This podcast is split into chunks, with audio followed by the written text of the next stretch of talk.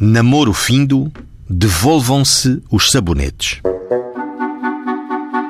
Ao comissário da Polícia Cívica, com reencaminhamento para o delegado do Procurador da República, José António Sequeira, fim do namoro com Clara Maria e porque esta recusara a entrega de alguns bens, participou a quem de direito, ao tempo, o seguinte: que tendo de há uns tempos namorado com Clara Maria, Tendo acabado o namoro de mútuo acordo e tendo confiado à mesma objetos que passa a discriminar, esta agora recusa a sua entrega.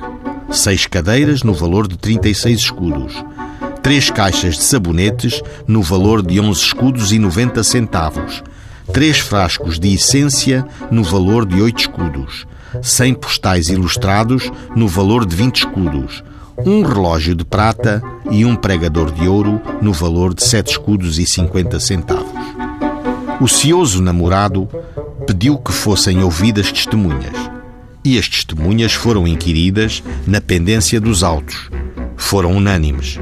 Apenas sabiam que o queixoso havia mantido namoro com a arguida, estando até para casar, e que, ultimamente, comprara seis cadeiras que tinham sido entregues na casa da Clara Maria, de sabonetes, frascos de essência, postais, relógio de prata e pregador nada conheciam.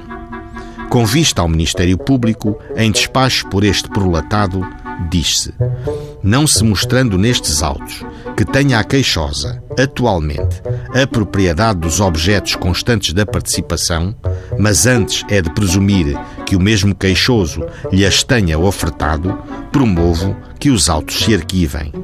Conclusos os mesmos ao juiz, dias depois, este, com o Ministério Público, concordou.